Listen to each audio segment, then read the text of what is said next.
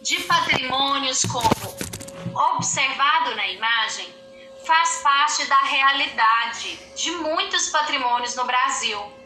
Ao caminharmos pelas cidades, frequentemente observamos monumentos e edifícios deteriorados pela ação do tempo e sem receber reformas ou restauros para que sejam preservados.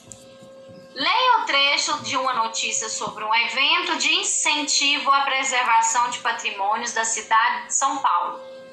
Aí no glossário, né, o deteriorar, o que, que é? Danificar, estragar, apodrecer, né? Acabar.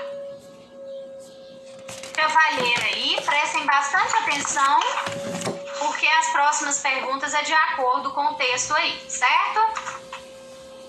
Objetivo de sensibilizar as pessoas para a preservação e o reconhecimento do patrimônio histórico, artístico e cultural da cidade, São Paulo realiza a segunda Jornada do Patrimônio.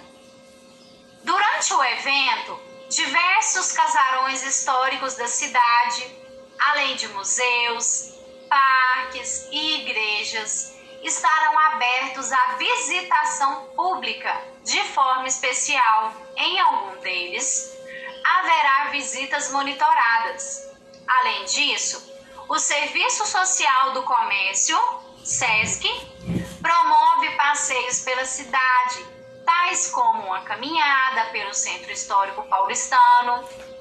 Há também palestras e oficinas.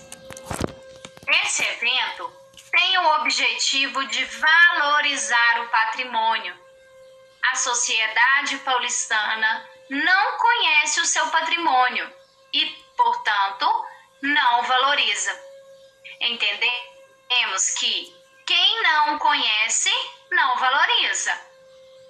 Esta é uma aula de história. São